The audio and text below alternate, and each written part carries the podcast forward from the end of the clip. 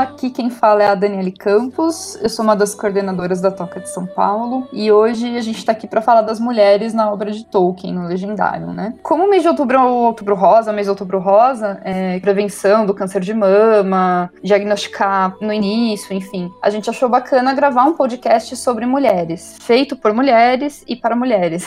Brincadeira. E aí as nossas ilustríssimas convidadas são Cristina Casagrande, a Tolkienista, que é mestre e doutoranda em Tolkien, é autora do livro Amizade em O Senhor dos Anéis, e a Fernanda Correia, que também é mestre e doutoranda em Tolkien, melhor tema de mestrado ever, falar de Melkor. Enfim, meninas, bem-vindas, se vocês quiserem se apresentar, e a gente começa o bate-papo. Bom, obrigada por receber a gente, Dani. Olá, Imagina. todo mundo que estiver ouvindo. E que bom que você gosta muito do meu tema. Eu... Adoro. a Cris sempre brinca que eu sou meio from hell. Olá, pessoal. É um grande prazer estar aqui novamente no Tolkien Cast, agora com a Dani liderando, a mulherada aí na frente. É isso, gente. Vamos lá. Vamos lá. E acho que pra gente começar, a gente pode quebrar alguns paradigmas, né, sobre tem personagens femininos na obra de Tolkien, enfim, como que elas são tratadas na obra. Aí eu queria até passar a bola para vocês, mas já começando, né, já a primeira pergunta seria: vocês acham que tem pouco personagem feminino na obra de Tolkien? No geral? O que, que vocês acham? Bom, ah, no geral, acho... se, a gente pensar, se a gente pensar assim, quantitativamente, tem. Fato, tem muito menos mulher do que personagem homem. Mas hum. eu não acho que isso seja necessariamente um problema. Eu acho que assim, ok, representatividade importa, a gente precisa de personagens femininas fortes, etc, etc. Só que o que eu vejo acontecer muito, principalmente em fantasia e ficção científica, a mulher que é protagonista, mas ela é tratada de um jeito muito esquisito. Eu sei que eu vou ficar conhecida sempre como a pessoa que qualquer oportunidade fala mal do George Martin. Mas vamos lá. eu acho que esse é um problema, por exemplo, das personagens femininas do Martin. Elas são personagens super fortes, elas são incríveis só que em algum momento é, elas foram estupradas, elas foram maltratadas, e a partir disso é que elas cresceram. Então elas não são Exato. fortes por elas mesmas. E uhum. isso não acontece no Tolkien. Elas são fortes porque elas são fortes. Faz parte Sim. da história delas, faz parte da personalidade delas. Elas não precisaram serem maltratadas para descobrirem a grandiosidade. Elas já são. E isso eu acho que é muito mais importante. É, eu acho que isso é muito legal que você falou, né? Primeiro, né? Quantitativamente que ela estava falando. Em relação aos homens, são poucas personagens femininas, mas se você for ver no Silmarillion, principalmente no Silmarillion, tem muitas personagens femininas. Né? Em relação uhum. aos homens, realmente é, é minoria. Pegando esse gancho que a Fê falou, o que eu acho legal também é que o que é personagem forte é um questionamento. Né? Uhum. Não necessariamente a mulher precisa aparecer como homem para ter o seu valor. E tanto é que uhum. quando uma delas assume esse papel, que é a Elwin, ele vai mostrar que que o valor dela, lá no fim, quando ela fala não que serei mais uma uma guerreira, né?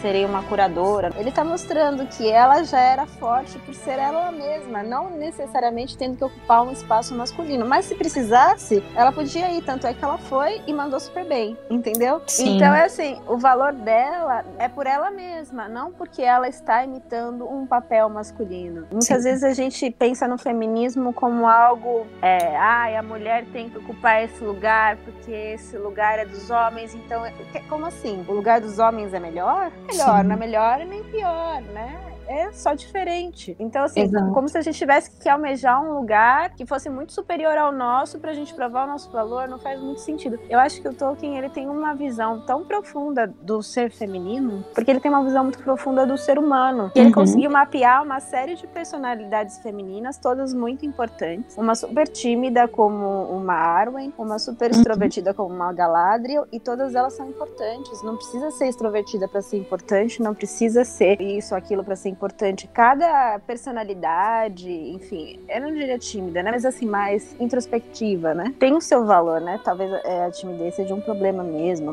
né? Que as pessoas têm que vencer. Mas não é isso, né? Na Arwen era uma personalidade mais profunda, mais reflexiva. E tudo bem, entende? Até, assim, se a gente for analisar essa questão que, que a Fê colocou, né, na, no caso das Valer, né, que elas são absurdamente fortes, elas são tão fortes quanto os outros Valar, né, e elas não assumem necessariamente esse papel que a gente tem, que, que é patriarcalmente, né, um papel masculino, né, aquela coisa forte tem que ser, a gente tem um ou outro que sim, mas assim, elas são fortes sendo, por exemplo, a, a Vaire é tecelã, a Ashe é uma curadora, então assim, nem todas elas têm essa questão de, ah, tem que ser fisicamente forte, tem que ter mais poder, tem que derrotar a guerra, enfim, é, não necessariamente elas precisam ter isso, né, para serem fortes, para serem respeitadas e, enfim, importantes no, na obra, né, no livro, enfim, na história. Uma coisa que eu acho muito legal quando você pensa no, nos Valar é o fato de que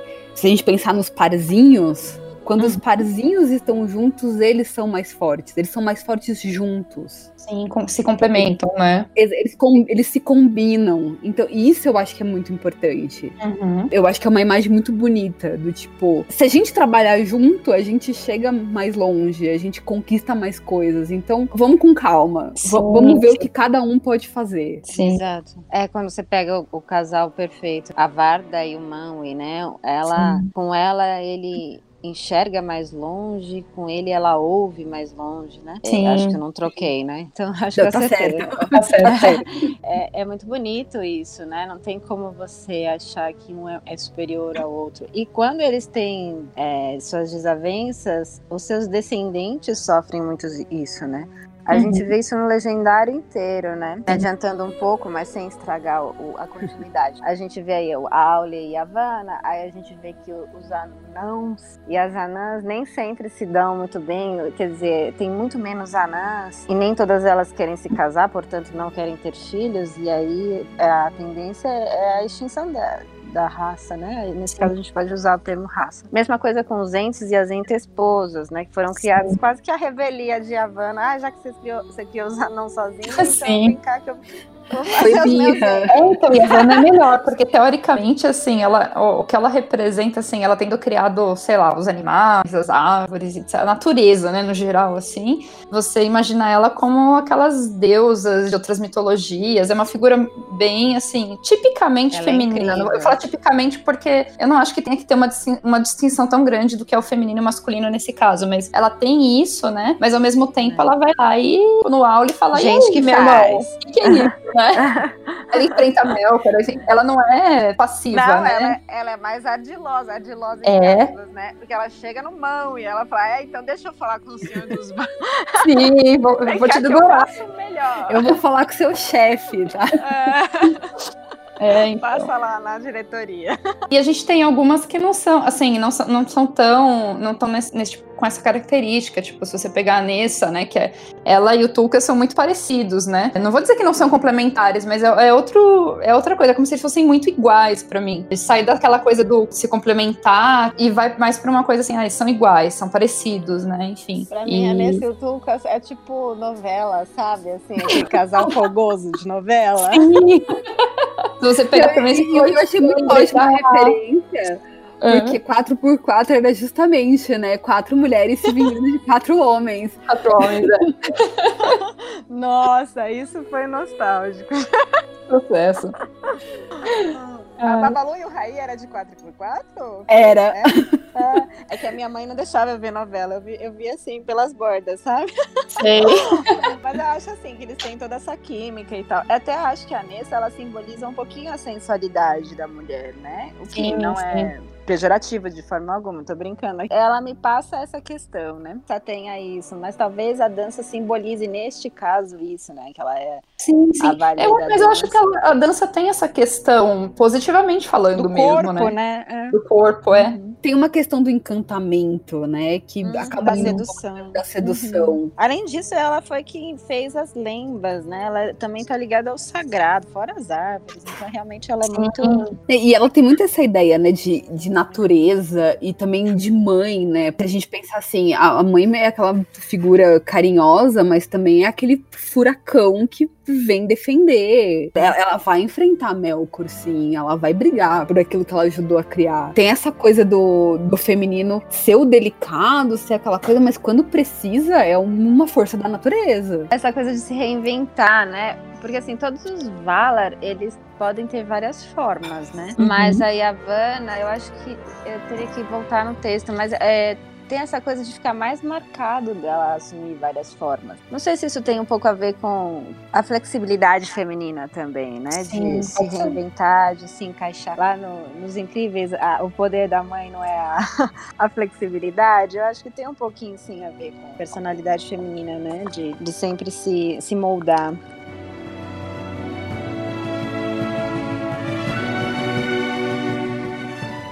Acabou entrando nessa parte de falar das Valyers, né? Ela só nela você já vê a variedade de arquétipos femininos que tem, né? Elas não são todas iguais, não são todas passivas, nem todas guerreiras, enfim, tem, tem toda essa variedade. Maier também, né? Você tem, tipo, Melian, assim, e você tem Arya. A go- é, Uhum. é bem legal, né? É. Aliás, isso também é uma coisa que é, é muito interessante, que aí depois quando a gente for falar especificamente de, de cada uma, a gente pode comentar melhor. Quem enrolou ele e quem ele teme são as mulheres. Quem, quem foi lá e de- deu a cara a tapa e quando ele se lascou, tinha mulher envolvida. Sim, é verdade. Há um Goliath, a Luffy, a Arwen. Sim, sim. Sem.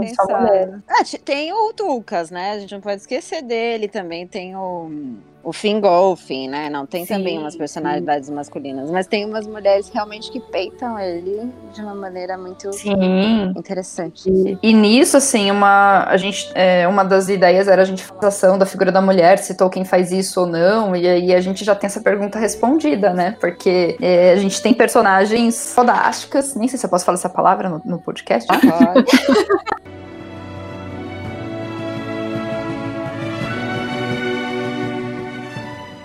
representa muito essa reverência que o Tolkien tinha pelas Uhum. mulheres da vida dele, pela mãe, pela Edith, pela filha. Então, vo- você vê nos textos dele justamente essa- reverência. É algo que para ser admirado, mas não necessariamente porque é bonito, eu tenho que botar numa estante e ficar admirado. Eu tenho que ficar admirado porque é algo incrível. Tem muita discussão em torno do machismo, né, na obra, se ele é machista, se não era, enfim. Gente, a época que ele viveu era absurdamente machista. E eu acho que você pegar qualquer coisa escrita naquela época, Tolkien era super pra frente, assim. Gente, você pode ver escritos de Freud, escrito de até santo, é, Che Guevara, escrito de um monte de gente que as pessoas acham o máximo e tem uns machismos assim próprio. Enfim, né? Se a gente for pensar assim, analisar sob o prisma de 2020, é lógico que você vai concluir que é, que é machista em diversos aspectos, enfim. Mas a gente tem que contextualizar a época que ele viveu, o que ele passou na vida dele, a criação dele, religião. Tem, tem N aspectos que tem que ser colocados aí, né? Eu acho muito mais grave alguém nos dias de hoje fazer um texto machista do que a gente em 2020 olhar um texto do início do século XX e falar, ah, nossa, tem pouca mulher.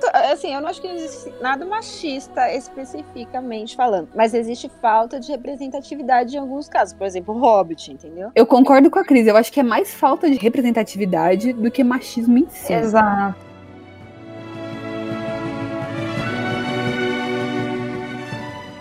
Que daria pra colocar um personagem feminino na sociedade? Sim e não. Eu acho que por representatividade daria, mas é, se ele tá pensando num contexto de guerra, é, é justificável ele dizer por que não. Mas seria muito legal, eu acho. Vocês têm ideia de alguma raça, de alguma que seria bacana Ah, o? Legolas, né? Tira o Legolas e. Foi a Tauriel, né, gente?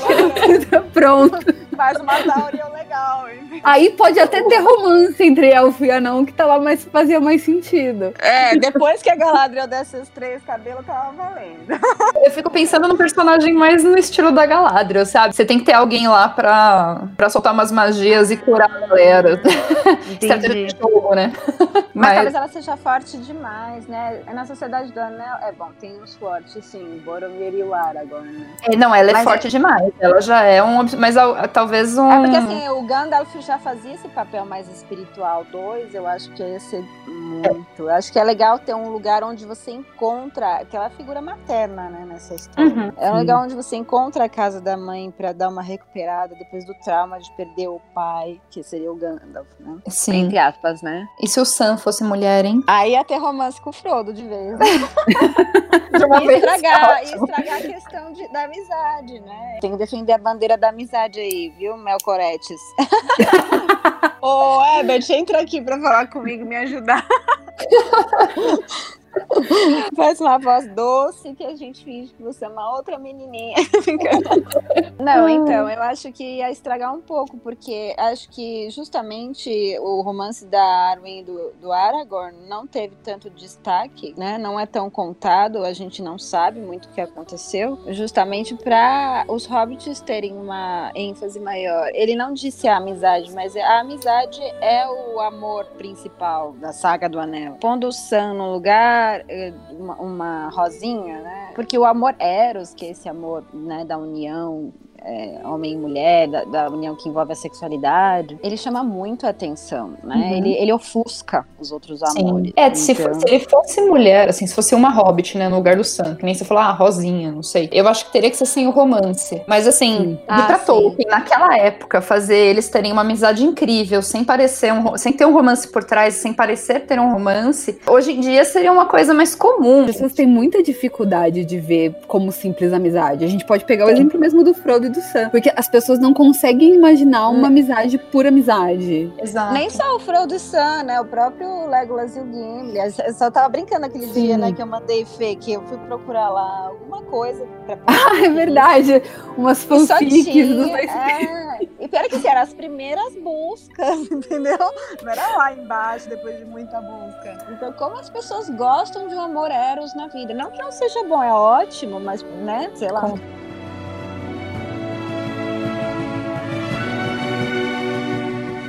a gente já tá começando a entrar nessa parte de personagem, já falou um pouquinho das Valer, eu não sei se vocês querem comentar mais alguma coisa de alguma delas especificamente. E depois uhum. tenta focar numas personagens que não são tão faladas na obra. Tem muita gente que, quem não leu alguns livros, nem conhece, nem sabe que existem, né? A minha Vale favorita é a Niena, apesar de ser a chorona. Eu acho que o que ela tem de belo é o amor, sabe? Realmente ela representa o amor na sua forma mais sublime, assim. Sim. Que é a misericórdia, né? Compaixão, isso. É, é a minha então... favorita e a Havana.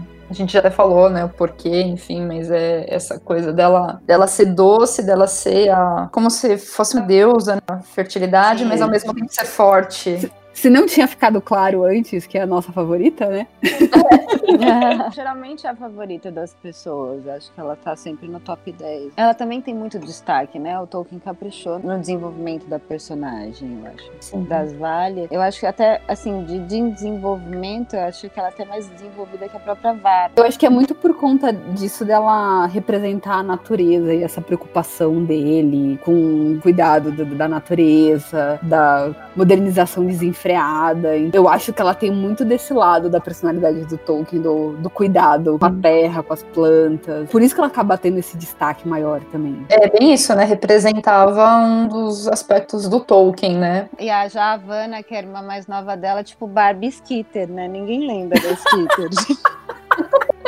Mas eu gosto da Vanna, ela é linda, ela é, traz flores, né? A juventude, Sim. a delicadeza, a primavera e tudo mais, né? Que é esse lado também feminino, né? Que é Sim. de tornar as coisas é, mais esteticamente belas, né? É, é quase Persephone e Demeter, né? É, você melhorou é. aí, eu desculpa. desculpa. referências, referências. Boas referências. Você tinha Barbie quando você era criança? É isso? eu tenho Barbie até hoje. eu imaginei. Pensei da Fernanda. É minha cara. É. Mas Skitter, Skitter você não tem, aposto. Hã? Não tem. tenho. Ah, tá vendo? Tadinha da Wanda.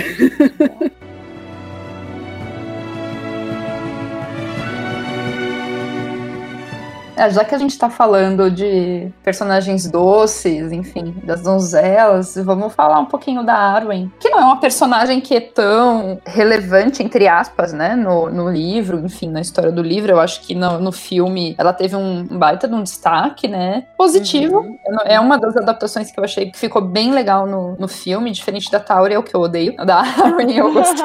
eu acho que ficou muito bacana. Já que a gente tá falando dessa representatividade, ela é a donzela, né, assim, não, não quer dizer que ela não tem importância. É um foco muito na história de amor, enfim. O que, que vocês acham disso? Eu sempre cito o Arryn como um exemplo de adaptação muito bem feita. Pensando narrativamente no filme, faz muito mais sentido você dar esse destaque para ela, Uhum. porque ajuda a costurar muitas coisas. Por exemplo, ah, eu lembro que na época um monte de gente ficou tendo ataque de pelanca porque era ela que tava salvando o Frodo dos Cavaleiros Negros e não o Glorfindel. Mas, gente, se a gente pensar num filme de três horas, você vai introduzir um personagem que ninguém sabe quem é, pra ele aparecer Uhum. cinco minutos, salvar um personagem e depois desaparecer pro resto da história. Não faz sentido. Não, gente, Ai. e honestamente eu acho que o Tolkien também podia ter dado um pouquinho mais de destaque pra moça, né? Podia. Ah, Podia. podia. Não, beijo, Tolkien, amo você, mas na boa, podia, né? Não, não, ela Poxa, ela vai ser esposa do Aragorn, sabe? É, e Já que ela era tão parecida com anos. o Lúthien, né? A mulher tem dois mil anos, poxa, a gente quer ouvir um pouco ela, né? Todo mundo tem o crush no Aragorn, a gente quer saber qual foi o motivo dela ter o crush também. Ai, por que que não é o Glorfindel, não sei o quê. Mas se tivesse sido no livro, a Arwen ainda achar, ia achar Eu ótimo. também acharia bom. Sim. Sim. O Glorfindel tem o seu papel importante e tal, mas ele não necessariamente precisava aparecer no Senhor dos Anéis. Ele faz mais sentido quando você pensa no panorama todo. Do Tipo, ah, ok, é uma, é um- uma costura de mitologia, tarará, ok. Pensa, mas pensando só no livro, só na ra- narrativa do livro, Não podia, precisava. não precisava, Não. podia Ele podia ter ela. sido mencionado como foi mencionado um monte de. Sei lá, foi mencionado Beren e Lúthien. Ele podia ter sido mencionado no, no Senhor dos Anéis. As pessoas saberiam que ele existia, iam atrás lá no Silmarillion e conhecia a história dele, entendeu? Ele não precisaria ter uma atuação. E acho que ele se encaixou super bem a Arwen ali. E, e não É. desconfigurou a personagem. Isso também é muito importante. Exato, exato. Porque eles queriam Sim. desconfigurar, né? Botar ela na batalha. Eles Queriam foram- botar ela no abismo de Helma. É, Aí, É. nessa hora, eu falei Nossa, bom, eu não queria que ela tivesse só costura, é, tecido aquele estandarte. Ela tinha que levar ele pra batalha. É, tem- tinha que levar pra É. batalha, poxa. Isso é Eu- uma coisa que eu, eu acho que tem muito a ver com o- esse jeito do Tolkien enxergar as mulheres. Uhum. Porque, na, na verdade, ela acaba tendo um, um papel muito importante, que apesar de não ser direto, ela tá meio que dando um apoio espiritual ao Aragorn. Uhum. Tá, com Eu super certeza. concordo. Eu concordo com a, com a Fê, porque assim, é justamente o que a gente estava falando no começo. Porque as pessoas mais silenciosas não têm o mesmo valor que aquelas que fazem barulho. Uhum. É, essa é uma grande questão. E é o que eu falei também no começo. ti- Timidez realmente é um problema, que às vezes a gente precisa até buscar, né, ajuda e tudo mais. Mas introspecção não, é uma, persona, uma personalidade, né? Mas sim, eu acho que ele podia ter dado é, mais destaque para ela, não necessariamente levando um estandarte para batalha, mas a gente que eu gostaria de conhecer ela melhor, entendeu? Sim. Então, nem, ela num diálogo com uma elfa lá em Valfenda, conhecer, um pouquinho. A, a personalidade, a personagem teria que ser desenvolvida. Claro que tá, tudo bem, pode estragar um pouco a trama, mas de repente, dentro da trama, ter diálogos com ela e tudo mais. Eu Ah, gosto sim. muito que ela é desenvolvida um pouquinho mais com a proximidade com o Frodo. Isso é muito legal, porque ela sai um pouquinho da, da, da, personal, da personagem que ama a Aragorn. Ela é a Arwen, né? A Arwen dando ali o lugar ao Frodo quando ele vai pra Toeres, né? Uhum. o colar, que é aquele colarzinho que a gente acha que é do Aragorn, é, na verdade é que ela vai dar pro, pro Frodo, né? E Uhum. eles têm personalidades muito parecidas, o Frodo e a, a Arwen. Ele também é calado, ele também é introspectivo, então eles têm uma ligação assim, é forte. Podia ter um pouco mais, entendeu? Ele, ela aparece pelo olho do, F- do Frodo, né? Ele que tá escrevendo o livro vermelho, né? Ela é descrita pela primeira vez pelo olhar do Frodo. Então essas coisas são legais, mas pena que é muito, é, é pouco demais, né, na minha opinião. Mas brincadeiras à parte com o negócio do estandarte, eu concordo com a Fê, assim, ela estava presente ali, né? Que o, o estandarte é uma representação, mas ela estava enviando os pensamentos dela, enfim. Mas concordo que o personagem em si não foi muito bem desenvolvido, poderia ter sido mais. Afinal de contas, ela faz um grande sacrifício, né? Exato. Ela abre mão da imortalidade, ela abre mão da família dela pra ficar com Uhum. o Aragorn. Então, assim, tem, tem muita profundidade aí, tem, tem muita coisa. Sim, sim. Que fica só meio por cima, assim. Ok, ela vai ser a rainha de Gondor depois. É, ela tem um papel fundamental, na verdade. Quando ela dá a sua imortalidade, ela abdica da sua imortalidade, ela tá deixando que a história do imaginário, né, dos elfos, da mágica, entre pra história dos homens, que aí vai se misturar. Começa com Lúthien isso, né? Mas fecha com, com Arwen. E, e, ela, é tá, e ela tá renovando, né? Ela tá renovando essa realeza, né? É uma característica feminina também, se a gente for pensar. Se bem que o homem também faz isso, mas essa coisa do sacrifício, né? Acho que Tolkien quis é, atribuir isso às mulheres, dessa capacidade de se doar, que é muito bonita, né? Eu acho que é até um pouco por isso que a, a, gente tem essa dificuldade que nem a gente ficou aqui quebrando a cabeça, poderia ser substituído por uma mulher no, na sociedade. Porque é, é muito isso. As mulheres do, do Tolkien são muito. Fugiu a palavra, mas elas pensam muito. Elas não, não vão se atirar na, na aventura. É só na hora do desespero, como é o caso da El. Então, não sei se assim, por esse estilo de perfil alguma iria que é o meu caso do, da Arwen. Ela podia falar, não, beleza, vou, vou junto, vou, vou fazer exatamente igual a Lutin. Vou, uhum. vou junto com o cara que eu amo e, e, vou ajudar. Não, eu vou ajudar de outro jeito. Eu vou ajudar daqui, tecendo estandarte, mantendo pensamentos. Vou ajudar de um outro jeito. Tem muito a ver com essa coisa do, das personalidades também. Engraçado que o Tolkien diz, né, que a, Arwen era igual a Lutin. Igual não, mas parecida em personalidade, aparência e destino. E aí vem a questão, né? Quando você estuda uma literatura, o que conta mais, o que diz o texto ou o que o autor escreveu numa carta? O texto fala mais alto, né? Ele não demonstrou isso no texto, ele pode ter até essas boas intenções na cabeça dele, mas o texto não nos diz isso, né? É, assim, o texto em, diz em, que uma aparência... é muito mais extrovertida que a outra. em aparência e destino a gente concorda. Beleza, é. é. Beleza. É, em personalidade também, a gente já pode até aproveitar e falar mais da Lúthien, né? Porque realmente, assim, como a Arwen não foi tão bem desenvolvida, a gente só tem aquilo para falar dela, né? Da, da, personalidade dela, que é muito mais introspectiva e do que a Lúthien, que foi lá e beleza, vou, vou fugir aqui da torre, vou enfrentar Morgoth e vou arrancar Silmaril, né? Assim, não, não é de qualquer um, né? e ela foi, né? Falando pobremente, né? Ela, ela fez isso por amor, ela foi atrás de Beren, mas assim, a coragem que ela tinha, né, e a, e a força, a questão dos a força no sentido assim de encantamentos, essas coisas que ela tinha, né, por conta da Melian, tudo, é gigante, assim. Então eu, eu tenho dificuldade de comparar. Para mim, a minha comparação delas é com relação a beleza e destino só. Eu sempre imagino aquela coisa que, que a gente sempre fala, né, que foi decaindo. Aragorn retoma o poder do, dos homens, mas ele é uma figura menor do que foi Isildur e tal, que, que ele é herdeiro. Eu, eu vejo ela do mesmo jeito. Ela é uhum. é herdeira de Lúthien, mas ela ainda é uma figura mais pálida do que a Lúthien. É isso, né? Ah, beleza. Meu pai colocou aqui um monte de, de tarefas pro cara que eu gosto ficar comigo, mas ele não, não vai se ferrar sozinho. Eu vou lá ajudar, eu vou atrás. E vou ajudar a derrotar o cara que botou todo mundo para correr. Tem um peso muito maior. E eu acho curioso que é justamente a personagem que ele vai comparar com a esposa dele, né? Então, assim, é. a gente sabe pouco é. da Edith. Então, é isso que eu ia falar. Eu acho que talvez a própria Edith fosse muito parecida com a Arwen. E talvez a Lúthien fosse, na cabeça dele, fosse muito mais tímida do que a gente imagina. Porque a Arwen talvez fizesse o mesmo pelo Aragorn. É que ele não estava precisando desse tipo de auxílio né? Uhum. Ele tá precisando de uma, um auxílio diferente. Mas a Edith me parece que era uma personagem mais é, introspectiva, mais retraída, mais fechada. E uhum. eu acho que muitas vezes ele, ele, ele se espelhou nela. É que, quer dizer, ir lá e fazer alguma coisa não necessariamente significa que a pessoa seja mais extrovertida ou mais uhum.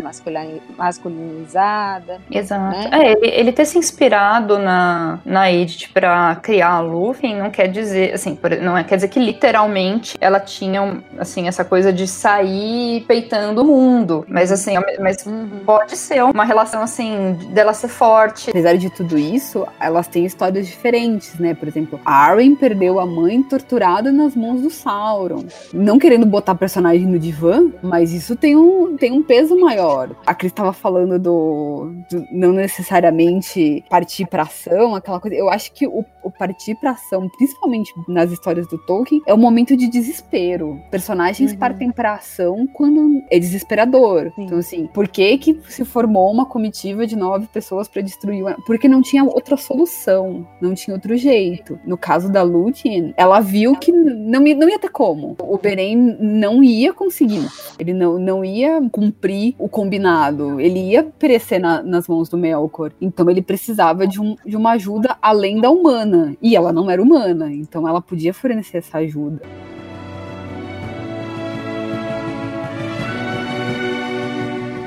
É a guerra, né? A guerra é essa Sim. situação extrema. Sim. E o Tolkien, ele sabe o quanto a guerra é algo ruim, né? E, e quanto era abominável a guerra. E infelizmente, em alguns momentos necessária, mas em si abominável para ele, né? Ele perdeu seus melhores amigos na guerra. Sim. Então, assim, ele viu as pessoas morrendo, né, ao lado dele na guerra. Foi terrível. Sim. Ele viu o desastre que ficou o mundo no pós-guerra. Então, é, ele quis até poupar as mulheres de ter que passar por isso, né? Que na verdade ele dá muito mais ênfase pro bem, né, no sentido de da cura, do que o, o bélico, sabe? O que é muito difícil é, mostrar isso na literatura, porque o mal é sempre mais sedutor. Normalmente ele chama muito mais atenção do que o herói. Né? Você fazer aí personalidades fortes, independente do seu temperamento e com características mais voltadas é, para virtude do que para o vício, não é fácil. E ele costurou isso muito bem. né?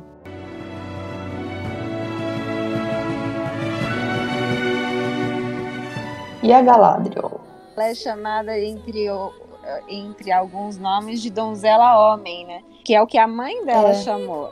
Uhum. E, e eu acho que talvez até a Fê fez essa ponte, né, num- texto dela, que a Galadriel pode ter uma, uma semelhança, uma inspiração na própria mãe do Tolkien. E se você for ver, ele perdeu os- o pai bem pequeno, com quatro anos, três, quatro anos. E a mãe teve que ser mãe e pai. Então esse lado donzela homem, né, que ele teve que, que ver, né, que ela teve que dar educação materna e paterna, criar os filhos, é, lavar roupa, co- dinheiro, ter lado intelectual todo. Então, assim, acho que tem muito a ver, né, com essa questão. Além do porte atlético que a Galadriel tem. Ela é super muito alta, né? Eu acho que ela tem essa figura. E ela é muito interessante também, foi muito trabalhada. Ele não chegou a terminar de tanto que ele ficou lá. Acho que era a última personagem que ele ficou trabalhando, né, durante a vida dele. Até o final Sim. da vida ele estava trabalhando ainda é, nela, né? Por isso que é uma personagem que foi evoluindo tanto, né?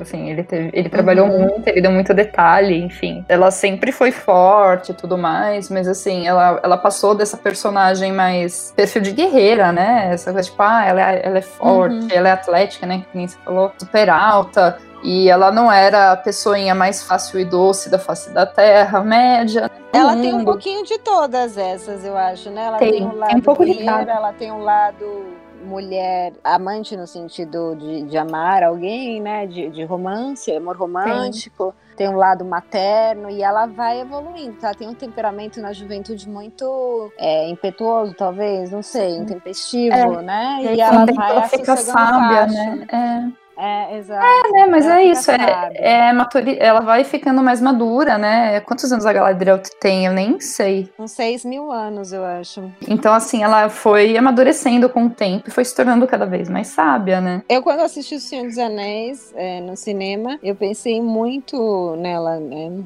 Como Nossa Senhora. Inclusive, o frasco de Galadriel me lembrava o terço, né? Uhum. Mas depois, você conhecendo a personagem melhor, você vê que ela é bem diferente, claro, né? Tem todo um arco de desenvolvimento muito interessante. Uma das coisas que eu acho legal no, na Galadriel é que eu acho que ela, ela representa muito bem essa coisa da força e do poder, mas não necessariamente usar isso pra guerra. Porque se a gente parar pra ver, Lothlórien é um foco de resistência nas portas de Mordor. E ela tá ali de cara pra Sauron, resistindo a ele. E Lothlórien é o que é por causa dela. Os orcs, as criaturas do mal, temem Lothlórien por conta dela. Pelo menos pra mim, a, a mensagem que passa é que assim, é muito fácil você pegar uma arma e ir lá dar tapa na cara do inimigo. Mas você ficar ali resistindo dia a dia, aguentando um poder maligno na sua porta todos os dias, Uhum. é, mui- é muito mais forte, muito mais poderoso do que você chegar lá no, no calor da guerra e resolver o- o- a questão. É, é uma coisa que é, é a todo momento. É, é- é o-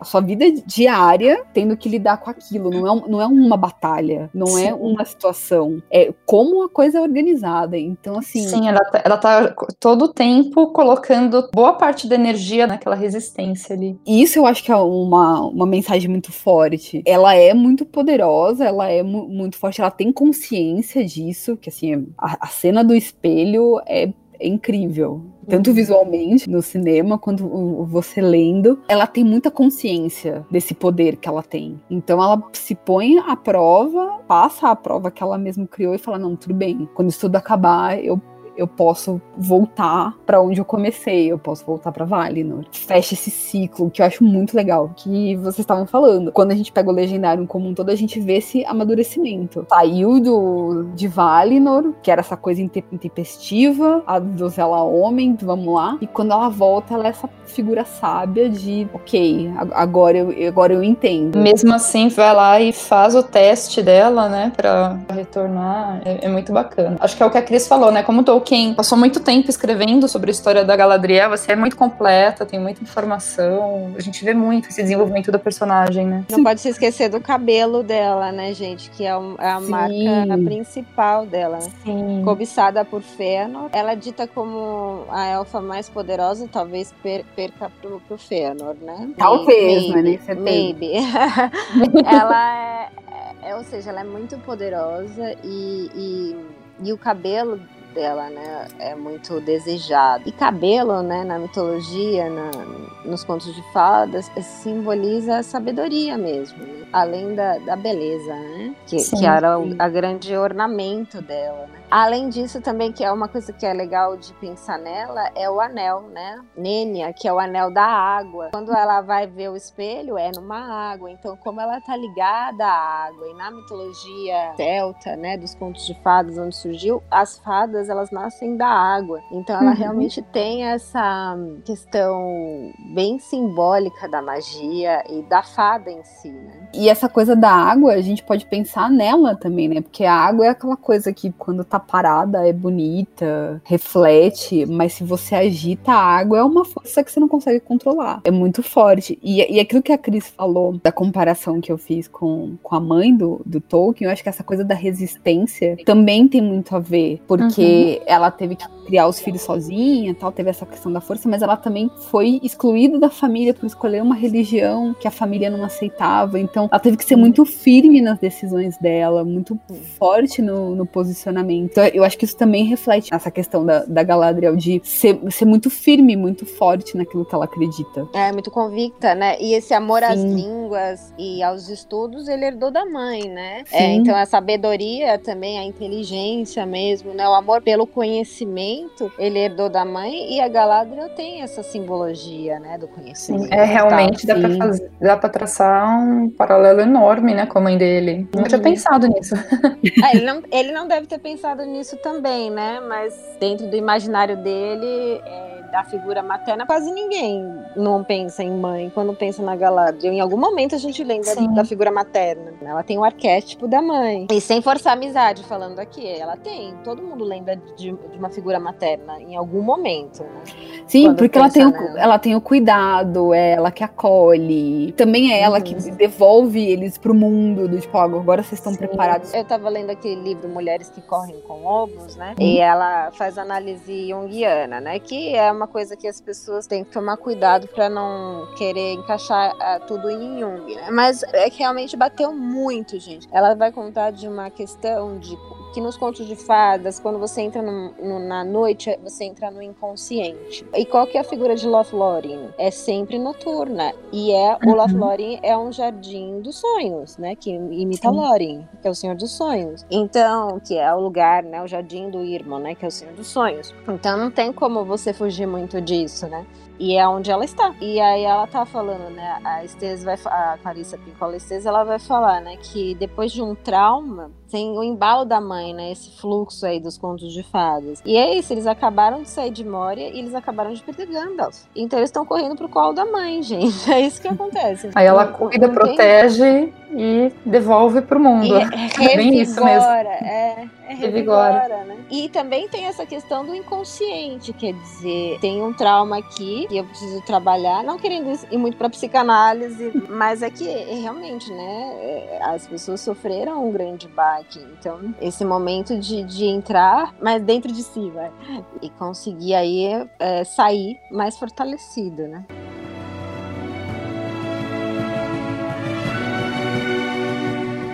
Pra gente fechar essa primeira parte de personagens conhecidas, acho que a gente não pode deixar de falar na queridíssima Elwin, né? Que é aquela personagem que não queria ficar presa numa gaiola, ela não queria ser aquela donzela, enfim, ela queria liberdade. Quem só viu o filme tem a impressão que ela do nada colocou uma armadura, foi pra batalha e beleza. Não, ela foi treinada para isso, né? E isso até abre Sim. essa questão de ah, quantas mulheres em, em Rohan tinha, né? Que eram treinadas, que eram guerreiras, enfim, a gente não sabe muito. Quer dizer, pelo menos eu não sei, não tenho conhecimento de nada direto na obra que deixe isso muito claro. É bem bacana, né? O que a gente chama de ah, ela é a Joana Dark, né? Ela vai lá e ela é aquela personagem que vai assumir um, um papel tipicamente masculino, até literalmente, porque ela vai lá, se veste, né, coloca uma armadura e finge, na verdade, que ela não é uma mulher. Né? Eu não sei até onde ela consegue, né, enfim, passar desapercebida, mas enfim, ela tá ali, né, como se fosse um homem. Uhum. Você citou Joana Dark e a, a Joana Dark, o argumento na, na condenação dela foram que ela usou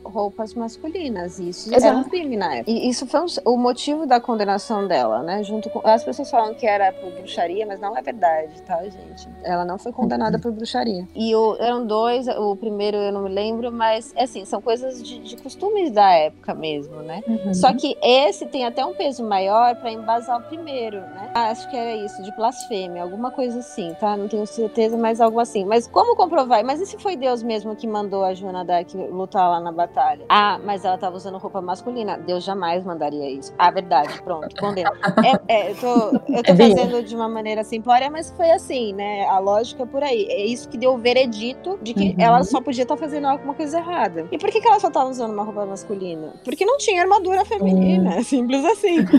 Sim, exato. então, as pessoas não reconheceram ela porque jamais ia passar na cabeça deles que alguma pessoa com uma armadura ia ser uma mulher. Eles jamais, já nem, nem, nem. Imagina na guerra ainda e outra. A gente tinha que estudar. Até outro dia o Franz estava tentando pesquisar sobre isso, né? Qual que era a roupa dos Rohirrim, né? Na batalha, se é baseada nos anglo-saxões e tudo mais. Com é. certeza é só, é só uma armadura masculina, é um padrão, né? Mas é interessante, uhum. né? Porque se você pensar que ela foi treinada, né? Eu não sei, assim, provavelmente a armadura era uma coisa meio unissex aí, mas será que não tinha mais guerreiras mulheres e elas também iam pra luta, iam pra guerra? Eu sei que não é uma coisa muito comum, né? Da gente ver, ainda mais na época que o Tolkien tava, né? Tem mulheres na guerra. Não sei se naquela época, mas tem, né? Hoje em dia tem muita mulher que vai pra guerra, luta, tira e tal. E eu não sei se tem isso também, sabe? Essa questão de. Existiam mulheres guerreiras também. A Elwin é esse personagem, é a Joana Dark, que vai se vestir com uma armadura, vai se vestir de homem, né? No, na questão do filme, né? Que passa essa coisa de masculino. Ah, ela, ela vai se vestir de homem, vai fingir que é um homem pra ir pra luta. Quando a gente lê sobre ela no livro, não é só isso, né? Ela teve um treinamento, não é? Assim, tudo bem, ela teve uma, um ato rebelde ali que não era para ela ir para aquela batalha, mas não nem tanto. Ela foi educada para saber tudo isso. O que mais me chocou, assim, se debruçando no tema, me debruçando no tema, no texto, eles saem, né? Antes da, da Batalha dos Campos do Pelennor, eles precisam sair. Agora não lembro muito bem as circunstâncias. E ela vai ficar. As pessoas falam, tá, mas quem que vai ficar governando na minha ausência, na ausência do Elmer, né? Do Theoden? Uhum. Ninguém pensa na Elwin. Ela teve toda a educação para isso. E aí um deles vira e fala, poxa, a, a senhora Elwin, ela tem toda a capacidade para isso. Ah, tá, é mesmo, sabe? Eu tenho certeza que Tolkien ali nesse momento, especialmente nesse momento, ele deu um grito de, de bom feminismo, sabe? Do tipo, Sim. hello! né? Dá, dá pra perceber que isso não tá legal. Essa coisa do, da, dela ser treinada de, ai, será que tinha mulheres guerreiras, não sei o quê, eu acho que é muito uma coisa que, lá, eu pelo menos sempre pensei, ah, beleza, os caras foram pra guerra e deixaram as mulheres e crianças. E se os caras chegarem lá na cidade, só tem mulher e criança, quem que vai defender? Uhum. Então, eu acho que é, é um, uma lógica muito essa. Ah, as mulheres são treinadas porque se der ruim, elas vão saber uhum. se defender. Se passarem pela gente, se eles chegarem na cidade, elas vão saber se defender. É a Elwin que vai estar como regente, então ela vai saber como liderar, ela vai saber como resolver esse problema. E assim, a gente também não pode esquecer que eles estavam há anos sobre aquela magia do, do Grima. Então tava todo mundo meio tanso ainda da cabeça, né? é, né? tipo, pancada. ah, é só a mina que ele quer pegar, deixa ela por aí. Pelo menos na corte, tava todo mundo vendo o mundo como o Grima queria que fosse visto, porque ele tava ali sussurrando no, na orelha do Theoden. Então, assim, também se livrar disso não ia ser de uma hora para outra, apesar da, da magia do, do Gandalf,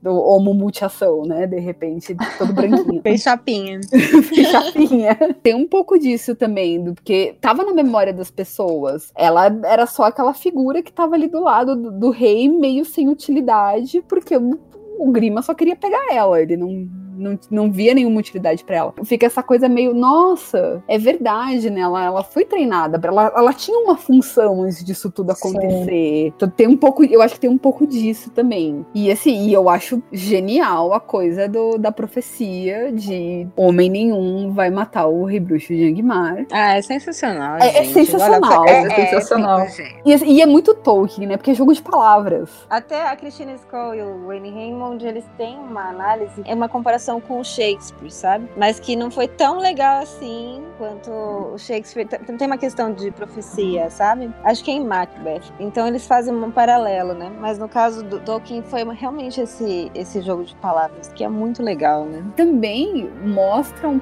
o, tanto do, da arrogância, do orgulho, que é o problema do mal, né? Em Tolkien, o, o que derruba o mal é sempre isso: o orgulho e a arrogância. O rei bruxo fala: nenhum homem pode me matar tá? Então eu posso chegar aqui fazendo o que eu quiser. Porque ela me... solta aqueles cabelos dela, né, Nossa. gente? Mirando Essa cena no filme é sensacional, né?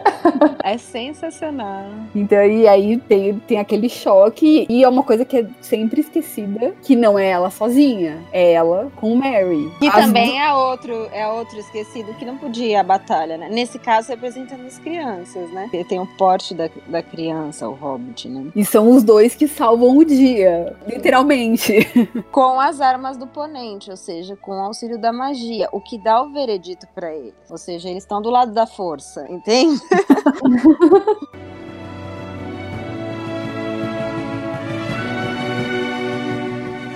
A única personagem que é meio que tem um, um, perfil bem parecido com, a, com ela é a Aleph, né? Porque assim, uhum. a gente sempre tem essas personagens, tipo, uma Luffy da vida tal, mas acho que a Aleph é, é a única que tem exatamente esse perfil dela, né? Tipo, ah, ela é guerreira, vai lá, lidera o povo dela, enfim, e todo mundo. De ocupar um espaço tido como masculino. Né? Exato, exato. E alguém preparada para isso, né? É, é, bem bacana, porque não tinha muito isso, né? Não tinha mais é. ninguém vivo pra assumir, né? Eles poderiam ter pulado, que não seria a primeira vez nem na história nem na ficção, e ido para qualquer outra pessoa, tipo algum cavaleiro, alguém que tivesse alguma posição mais alta. Mas isso é muito legal, né? Já. Não vão falar, não, nossa, super feminista, mas é um, assim, é, é o reconhecimento de igual para igual. Uhum. A, a, guerra tem que ser sempre a, a última opção. Já que não tem outra opção, a opção é a guerra, então vamos ver quem é o mais rápido. E são os dois que salvam o dia.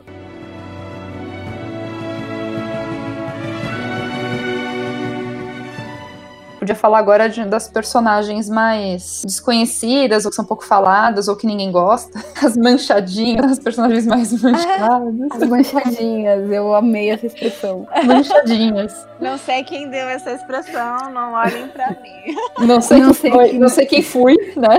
Não sei quem Não sei quem Cristina que foi, mas... Depois da Barbie da que, que teve as manchadinhas. Aí, falando do, das manchadinhas, que eu também adorei o termo. Bom, vou falar primeiro das aranhas. Aquele típico personagem mal, mas que todo mundo gosta, acho que só porque é bicho, né? Assim, tudo bem que as pessoas não gostam de aranhas no geral, mas o personagem tem todo um quê, assim, porque é uma forma de animal. Eu, eu acho que as aranhas não entram nos mancha nas manchadinhas, porque manchadinha é quando não é bem nem mal. Ela é tão pintada que ela é mal, mal. O legal da aranha é que. Das aranhas, né? Tem a angolha, a que enfim. O legal delas é que, assim, tudo bem, você pode dizer, ah, a criatura má, etc, tal, tinha que ser um num feminino, né? Que são as aranhas e tudo mais. Mas por outro lado, o bacana é que assim, elas são más, totalmente más, né? Não tem nada de bom ali dentro delas, mas elas não se subjugaram ao Sauron, ao, Mor ao Morgoth, enfim. Isso eu acho um ponto muito positivo, apesar de serem personagens más, elas não são servas de ninguém. Ninguém manda em mim, eu faço o que eu quiser. Então acho que isso é uma, uma característica legal que Tolkien deu deu para elas. Só um adendo aqui, é, vai parecer que não tem nada a ver, mas me fez lembrar que a gente tava brincando das manchadinhas, explicando pro ouvinte, né? A gente tava pensando no roteiro e tem aquelas que, assim, a gente, sempre a gente tem algumas falácias, né? Tolkien não tem personagem feminina, ou as personagens não têm profundidade. Uhum. E também, ah, Tolkien só idealiza as personagens. E aí a gente falou assim, não, tem umas manchadinhas que não é nem, nem uma musa e nem um terror, né? E no caso eu falo assim, eu acho que as, as aranhas, elas não entram tanto assim nas manchadinhas, porque elas são manchadonas, né? Elas são, são. bem escuras, elas são extremas. E eu lembrei de uma música que o Zé Cabaleiro não tem nada a ver. As mas... referências da Cristina são maravilhosas. Não tem nada a ver, mas eu vou argumentar, vocês vão ver que eu vou conseguir amarrar, né? Ele fez um CD para crianças, não CD, um álbum para crianças. Ele é muito engraçado, Zé Cavaleiro, né? Aí uma das músicas é. chama Joaninha Dark. E aí Aliás, esse CD é maravilhoso. É sensacional. é o refrão, né? Esse é quem canta ele a Fernanda Abreu. Ela é dark, ela é dark. Tomou banho de piche para se livrar das bolinhas, Joaninha Dark. As aranhas, elas não são manchadinhas, elas são completamente dark, né? Então elas Sim. têm esse extremo da maldade, né? O buraco negro. Se você for pensar na Ungoliant, que é o paradigma. Até o nome dela, né? Quer dizer isso. É, aquele, é. aquela questão. O feminino em Tolkien, quando vai pro lado do mal, é um mal que suga e, a, e uhum. se auto-suga, enquanto o, o, o, masculino, quando é mal, é aquele que destrói para fora. A feminina, quando ela destrói, ela é para dentro, é como um buraco negro, sugador, que vai inflando, né? Lembra da Ungoliant, que vai inflando, inflando. Uhum. Ela vai engolindo um monte de joia. É, nossa, é um terror aqui. Ela vai querendo muito e ela quer devorar mais e mais, ou seja, ela vai trazendo para si, né? Enquanto o homem ele vai destruindo para fora né? A gente pode pensar, inclusive, na, naquela imagem que a Galadriel faz dela mesma no espelho. Se ela assumisse o anel pra ela, ela seria isso. Poder devastador. Só ia deixar a terra Perfeito. arrasada. Eu gosto muito da, da Angolian, porque ela engana o enganador. É muito bom. É, é, é. E a Laracna a mesma coisa pro Sauron, né? É uma coisa engraçada, porque essa figura da aranha tem um, um arquétipo disso, né? De, dessa, dessa coisa meio esquisita. Eu li um livro que chama A Aranha Negra, de Jeremias Kottels é um uhum. conto no, do século XVIII, no alemão, e que se passa durante a peste negra. Resumindo bem a história, é uma cidade que faz um pacto com o demônio e eles resolvem não cumprir esse pacto. Só que quem sela o pacto é uma mulher. Então é ela que vai ter que cumprir. O pagamento é entregar um bebê não batizado pro demônio. Como ela não consegue, o local aonde ele beijou ela selando o pacto vira uma mancha negra, e aí é um, uma analogia à peste negra, porque vai crescendo, vai crescendo, vira uma grande enfermidade e ela se transforma numa aranha. E aí essa aranha vai passando a peste negra para toda a cidade até a população ser dizimada e aí conseguem prender ela numa, numa madeira, então e aí tem todo um, um desenvolvimento. Mas quando eu li, eu lembrei muito da Angoliath, de sair devorando tudo, ser essa enfermidade muito grande. A aranha tem essa imagem meio esquisita, são imagens muito fortes. Eu, eu gosto muito das aranhas. Que barato, eu gosto muito das aranhas. Eu nunca esperei ouvir essa frase. eu acho que elas são assim, personagens muito fortes e que é muito comum as pessoas terem medo, né? Assim, o Sim. próprio Tolkien tinha medo de aranha. Então, assim, é uma coisa meio pavorosa. Eu acho que tem um pouco a ver com isso dela ser um predador meio sutil, sabe? Ela não vai e ataca a presa dela. A presa dela fica presa na teia dela. Sabe que eu acabei de ver o mito da aranha, né? É, da. Qual que é a personagem grega? Ara. Aracne, não é? É, acho que é. É, Aracne. É, Aracne. Se não for, é algo parecido. Aí, é, é, justamente, né, ela vai, ela briga com Atena, ela tem uma disputa com Atena, e Atena vai ficando tão pé da vida, né, porque as duas, elas constroem uma, uma tela, né, e Atena constrói as coisas lindas e elevadas e, né, grandiloquentes e belas, ditas como belas, né, e enquanto a, a Aracne, ela vai fazendo as coisas mais, mais vis, mais escuras, mais soturnas, mas, na na disputa as duas ficam pau a pau, porque de beleza os dois, as duas representações são atraentes. E aí a Atena, que fica pé da vida, a Atena, ela, ela saiu da cabeça do, do Zeus, né? Então a gente até pode fazer esse paralelo da Atena com a, com a Galadriel, né? Que é a figura positiva, porque tem a sabedoria, né? Envolvida, né? Lembra que a gente falou Sim. do cabelo. E a, a Ungoliant, a Larak, né? Elas são essas figuras mais pro Dark, né? Sim. Mas as duas têm, têm a sua, o seu poder de atração, né? A Atena fica pé da vida e transforma ela numa aranha. E foi aí que surgiu a aranha. E aí é, surge a teia, né? Que ela vai ficando suspensa e tudo mais. É, tem esse paralelo com a mitologia também, né?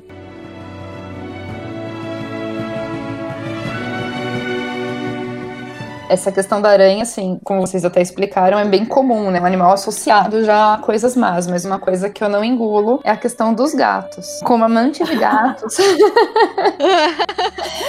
eles serem representados daquela forma na obra do Tolkien, tipo, tebildo. Mas você sabe que eu achei que, que agora hum. ficou, eu, dá para passar um pano um pouco? Na verdade, a rainha Berúthil, né? Ela maltratava os gatos também, né? Então, na verdade, a maldade tá no dono. Então, na verdade, não é bem a culpa do gato que ele coloca Sim. na narrativa. É como ele é tratado também. Então, é o reflexo do dono. Ela também é, é uma, né, que.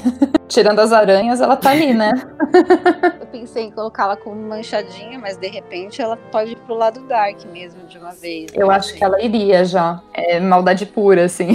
Mal, maltrata, maltrata bicho. Essa é uma história que podia, né? Tá melhor desenvolvida, né? Então, eu achei que que ela era a segunda era, mas acho que ela é terceira. Uma pena, ela não vai aparecer na série, então. Eles podem encaixar ela na segunda, assim, tranquilamente, né, gente? Sim, sim, verdade. Que seria é. uma personagem incrível para ser representada, né? O grande mistério que é essa série. Nossa, essa série é muito mistério, né? Até cansa, né? É, não, porque é uma, a segunda era é um, já é um mistério para todo mundo, até para quem estuda Tolkien, né? Porque tem, é. não tem tanta coisa assim, tanta informação.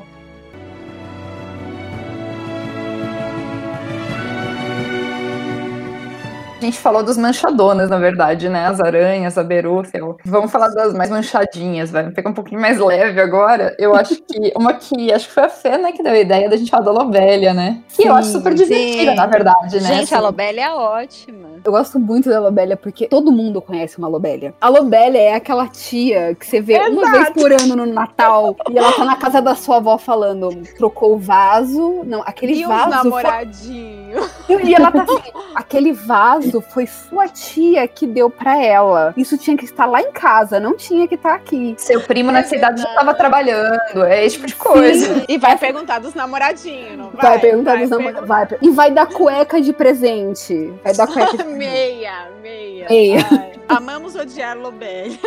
Sim.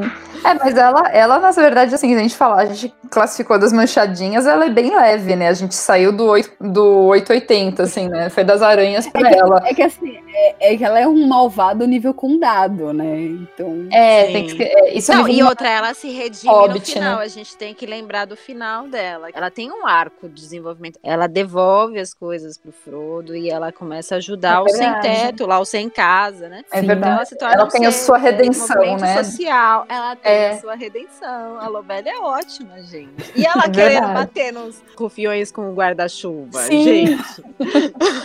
é ótimo. É muito ótimo. Eu consigo imaginar uma senhorinha, sabe? Sim. Olha aqui, menino! Tá vendo minhas plantinhas. Ela lembra um pouco os personagens de Harry Potter, né?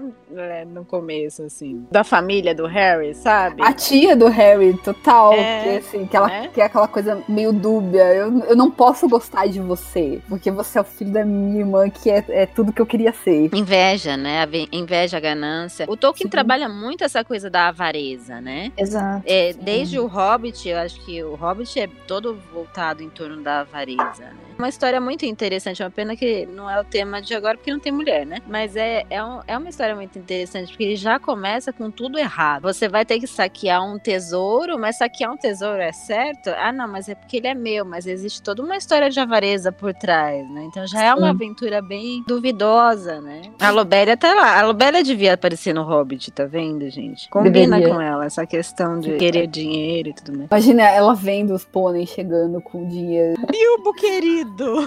Você Aí não entrar e tomar uma xícara de chá. É.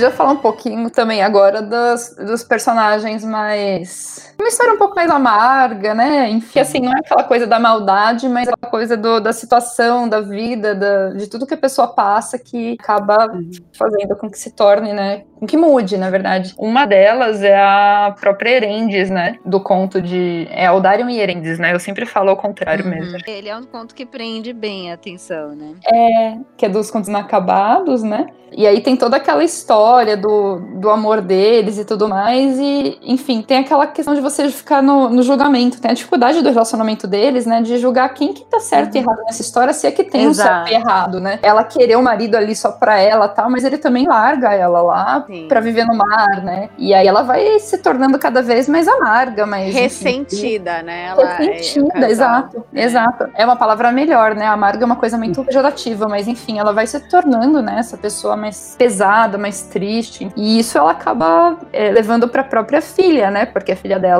acabou sendo influenciada por isso, né? Ela foi, ela colocou toda essa amargura, essa coisa pra filha, né? Tipo, falou, ó, filha, então, homem, ó, é o seguinte.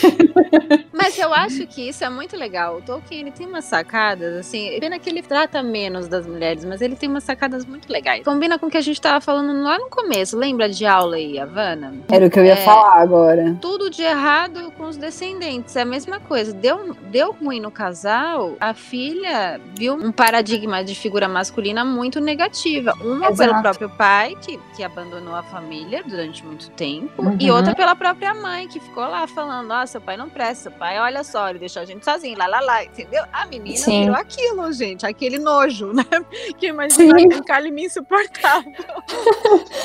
Certeza. Eu ia fazer justamente esse comparativo de como volta para aquilo que a gente falou no começo, de quando você não tem o equilíbrio, a coisa desanda em diversos níveis. Como eles não, não, não trabalharam juntos, vamos dizer assim, azedou a relação e azedou a criação da filha. Tem muito isso do. E, e que é um pouco também do que a gente acabou de falar de, de avareza e tal. O, o como o Tolkien trabalha muito com o equilíbrio das coisas. O quanto você tem que usar tudo com parcimônia. Quando eu li pela primeira, é, eu li esse conto, eu fiquei com raiva do Aldarion. Eu achei ele um egoísta, não sei o que, não sei o que lá. Mas depois eu fiquei pensando melhor, que ela também era muito egoísta. E alguém Sim. tinha que ceder naquela história, né? Um dos dois tinha que ceder. Só que é, eu sempre estava esperando que o outro cedesse. Embora o Aldarion até tentou ceder por um tempo, mas ele não conseguiu, né? A Sim. vontade dele de, de voltar pro mar foi maior no fim É das contas. Uhum. Mas o que me deu raiva é que ele falava, eu volto daqui dois anos, ele voltou daqui seis. Ele mentiu, né? Eu acho que no fim das contas, o grande problema do casal foi a dificuldade dela perdoá-lo e Uhum. ele também de pedir perdão, né? Porque realmente ele deu mancada. né? Então é isso, né? Fa- Faltou essa questão do ceder. E consequentemente, a Ankalime, ela se transformou naquela feminista extremamente negativa que a gente pode ver na sociedade, que o homem não presta, que não deixava as criadas se envolverem com homem nenhum. Se por um lado ele colocou uma crítica positiva, né, pelo feminismo lá na Ewing, né, olha aqui, ela é completamente capaz, por que, que ninguém dá esse cargo de regente para ela, né? A gente tem aí um, um, um-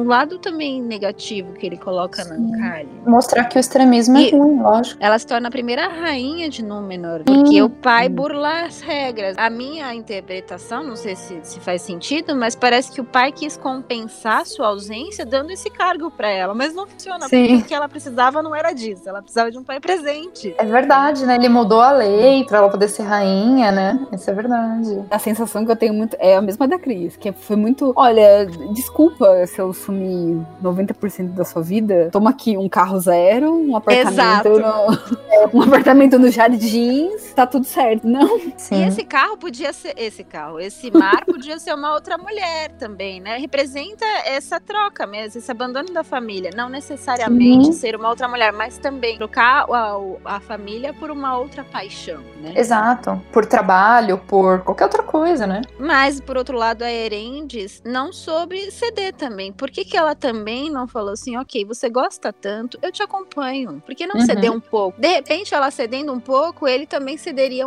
conseguiria ceder mais. E aí, os dois encontravam esse equilíbrio, né? falta terapia, né, gente? Ah, e por, e por falar em terapia, agora vamos para Adorei o gancho. fios de unha.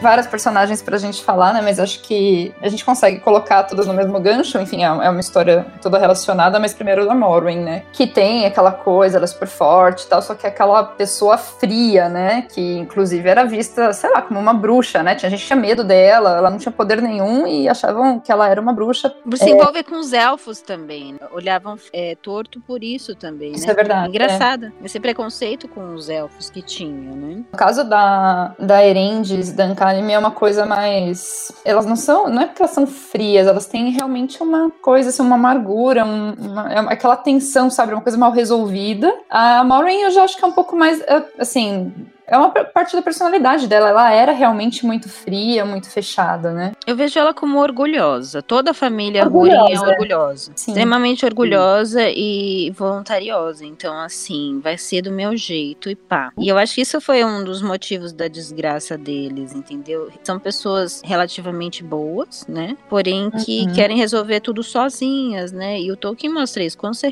quer resolver tudo sozinho, você se estrepa no, na, no legendário, né? O Boromir se estrepou, Húrin, o Turing, a Morwen. A Nini é o que eu acho que foi a mais injustiçada na história, mas ela foi assim, tipo, na onda da mãe. É, ela era, ela era muito diferente da mãe, mas sim, ela foi injustiçada. Assim, a gente tem sempre que lembrar, né, que o, os filhos de Húrin é a única tragédia mesmo que o, que o Tolkien sim. escreveu. Ele colocou tudo que ele queria de tragédia ali, né? E que é muito engraçado, porque se você for no, no Kalevala, se você ler o uhum. a história de Kullervo, é basicamente a mesma base. Assim, é verdade.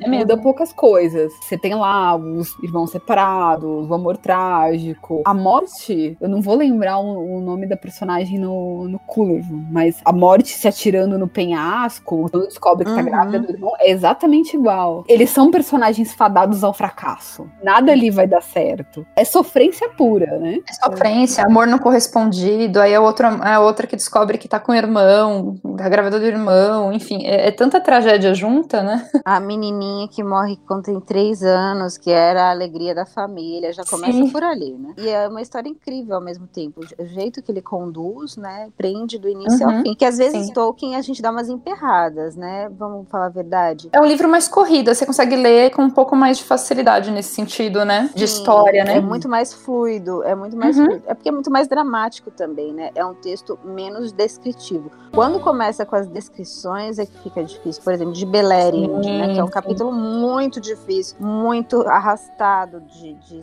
do Silmarillion. Muita gente que eu conheço também não gosta. Eu detesto esse capítulo. Mas os filhos de Húrin já, né? Porque realmente de Beleriand é pura descrição, né? Total novela mexicana, né? só, só, faltava ter um, uma gêmea trocada ali. Eu, eu, acho que a leitura dos filhos de Húrin é fluida também porque você fica, não, não é possível. Uma hora as coisas vão dar certo para essas pessoas. Só que é não. que mais alguma coisa vai dar errado. Aí você vai lá mais, você fica, não é possível. E aí você termina o livro, você fala, gente, como é que pode? Você termina o livro pensando, não, tudo pode pode piorar. A gente tá brincando aqui, mas não é um dramalhão, né? Realmente é uma tragédia muito bem feita, né? É. E, e, mostra, eu acho que assim, de, de, do ponto de vista ético, mostra a capacidade que o mal pode fazer, né? O quanto o Morgoth realmente é ruim. É pra gente realmente ficar com raiva dele? Pra gente ver que sem o auxílio dos Valar, né, sem a providência, não dá certo, né? A família Rurinha, ela, ela não sabe disso, ela quer resolver tudo sozinha, né? E ela acaba se ferrando. E eu acho que também que ele deixa bem claro, que é uma coisa que às vezes é, a gente vê as pessoas reclamando no, no Senhor dos Anéis, que é do tipo, ah, mas é uma ameaça meio vaga, você não entende direito o poder do anel e tal, mas no, nos Filhos de Húrin você vê o quanto a maldade pode ser sutil, como ela pode ir minando as coisas ao, aos poucos. É uma palavra errada, é uma decisão uhum. errada ali, e aí Sim. quando você vê lá na frente, é o caos, é a coisa que deu tudo errado. Se você for ver o Gandalf, é essa figura é, espiritual presente na Sociedade do Anel. Né? Uhum. Nos Filhos de Húrin, essa figura é a Amélia, né? Que também é Maia, né? Como o Gandalf. E ela não é ouvida, né? Sim. Ela fala, olha, essa espada deu ruim. Ele fala, não, mas eu quero ela. e ele vai lá e pega a bendita da espada, que vai matar o Beleg, né? O melhor amigo. E vai dando ruim, vai dando ruim. Ela vai dando suas dicas e as pessoas não vão ouvindo.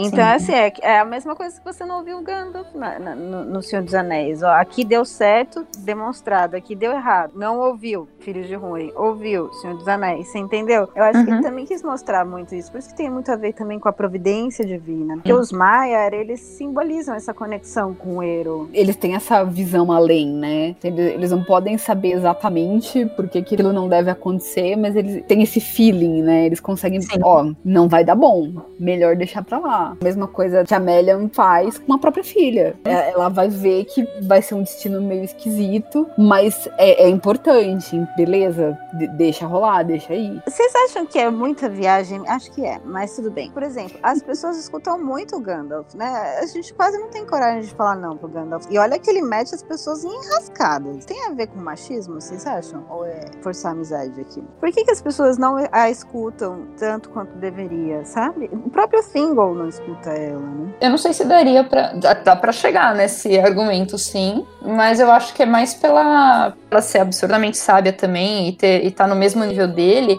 Ele tem aquela imagem do mago. Eu não sei se faz algum sentido, né? Assim, você sempre relaciona. Mas aí entra nesse ponto também, né? Porque essa imagem do mago é muito masculino, né? Se fosse uma, uma bruxa, é uma coisa ruim. É uma, você não vai ouvir uma, o que uma bruxa está falando. Ela é má e tudo mais. Mas então, ela, é pra, ela seria o equivalente a um Easter, né? Eu acho que tem mais sim. a ver com o perfil dos personagens no entorno. No caso da Melian, eram todos muito orgulhosos Uhum, todos muito uhum. autossuficientes. No caso do Gandalf, as pessoas já não são tanto Ele vai assim. atrás de um hobbit, é verdade. Ele foi na, na pessoa certa também.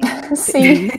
Mas dá pra pregar, Cris. Não é tanta dá. viagem assim, tem como chegar assim nesse argumento. Que a figura feminina não tem todo esse poder de liderança. A Melian, ela tinha muito poder, assim como ele, né? Ela tinha dela, enfim. Ela foi mentora, né, da Galadriel. Bom, pra gente não finalizar nas tragédias. né? a gente podia fechar falando um pouquinho da fruta Douro, né? Ela, é ela, é descrita como muito bela, parece uma elfa, enfim, toda maravilhosa. Assim como o Tom, acho que nem ela é um espírito, né? É o que fica claro, eu acho. Ela é uma incógnita também, mas acho que ela tem essa figura bem céltica, bem Sim. fada celta, que vem da água, também muito sensual. Eu não sei por que que eu acho. eu não sei por conta das imagens que eu costumo ver dela é, de, de arte, né? Como falam que ela parece com uma elfa, então sempre desenham ela linda, né? Assim, maravilhosa, enfim. Ela é descrita, né, como muito bela mesmo. Não é uma beleza tão pura quanto as elfas. Eu acho que ela é mais sensualizada. Não sei Sim. por que que representam ela assim. Não sei se dentro do texto tem algo assim. Assim como o Tom é uma incógnita, né? A gente não tem muita informação de onde vem, para onde vai. Mas acho que é interessante fazer essa comparação com o céu. Não que eu tenha muita propriedade para falar, enfim. Isso a gente pode discutir um dia com o Eric, talvez. Mas é, tanto ela como o Tom, né? Essa, essa ligação que eles têm não é só uma ligação, né? Eles serem parte da natureza e, ele, e no caso do Tom, eu não, eu não lembro se fala desde quando a fruta do ouro tá ali, mas o Tom tá ali antes de todos, né? Ele é um, deixa entender que ele é um daqueles espíritos que estavam lá no começo, na criação. Eu não sei se a fruta do ouro tava já com ele aí. Então acho que tem essa, essa ligação com a natureza, acho que faz a gente lembrar, né, dessa coisa celta. Eles realmente são aquelas figuras que lembram que a Terra Terra-média é um lugar da magia atrelada à natureza. Eles, eles, são quase uma personificação da magia, né? O tom muito mais essa coisa do, da música, do se mexer por aqui por ali, não se curvar a ninguém. E a uhum. Frutadouro, essa coisa mais da natureza mesmo. Quando eles encontram com ela, ela é descrita perto do rio, com os animais em volta dela, então a figura da, da rainha feérica. Eu, eu acho que é por isso que acabam colocando ela meio como sensual, porque você fica encantado. Você não sabe por quê, mas você fica encantado com aquela figura. Ela é tipo uma Yara. Ela é tipo uma Yara, né? Fazendo uhum, uma Sim, sim. E é engraçado porque elas sempre esquecem dela, né? Todo mundo fica surtando no Tom Bombadil. Quem é Tom Bombadil? Hoje no Globo Repórter, né? Vamos descobrir quem é. E ela é tão incógnita quanto. Eu acho o Tom Bombadil alegre demais, ele me irrita um pouco. a Ghostberry deve ser mais tranquila de conversar, sabe? Ele cantando. Minha vida é um musical. Eu gosto de musical também, calma, Fê. Mas sabe, eu quero, eu quero perguntar, falar, oi, tudo bem? Onde fica a Valfenda? E não receber uma música. Você tá lá na tensão de destruir um anel, né? E o cara vem cantando. Todo um número de jazz mostrando a, a estrada. Aliás, isso me lembrou que eu, eu vou olhar que é, uns dias atrás eu descobri que tem uma montagem no West End de um musical do Senhor dos Anéis. Eu vou dar uma olhada se tem Ah, música do bacana. Bombadil. Vou, vou ver. Deveria, né? Nunca achei gravação do, dessa peça, mas deve ser uma loucura, porque em dois atos, O Senhor dos Anéis inteiro, né? Os três volumes, numa peça de duas horas. Eu não faço ideia de como eles resolvem isso. O computador deles não deve travar, é isso. Bom, então vamos encerrar o podcast. Eu queria agradecer vocês. Vocês são inspirações pra mim. Eu não estudo Tolkien, eu sou só fã mesmo. Só estou no, no fandom ali. É, O trabalho que vocês fazem é incrível. Vocês contribuem muito pra divulgar. Toda, todo mundo que trabalha nessa parte acadêmica tá ajudando muito a divulgar Tolkien aqui no Brasil. Enfim. A gente que Ah. agradece. É muito bom ter amizade com a Toca e você é muito querida, Dani, desde o início, sempre recebendo a gente com muito carinho, com muita abertura. Eu fico muito agradecida mesmo. Sim, eu agradeço também. Se assim, vocês deixam a gente em casa, como se a gente conhecesse vocês há anos. Mas Se vocês estão em casa. Assim, é é uma toca, mas não é aquela coisa assim de Bilbo, de tipo, não quero visita, sabe? Vocês estão em casa. É, é uma mansão brand book, né? Sim. Ah, obrigada, meninas. Obrigada Então, a você. até a próxima. Beijos. yaşasın.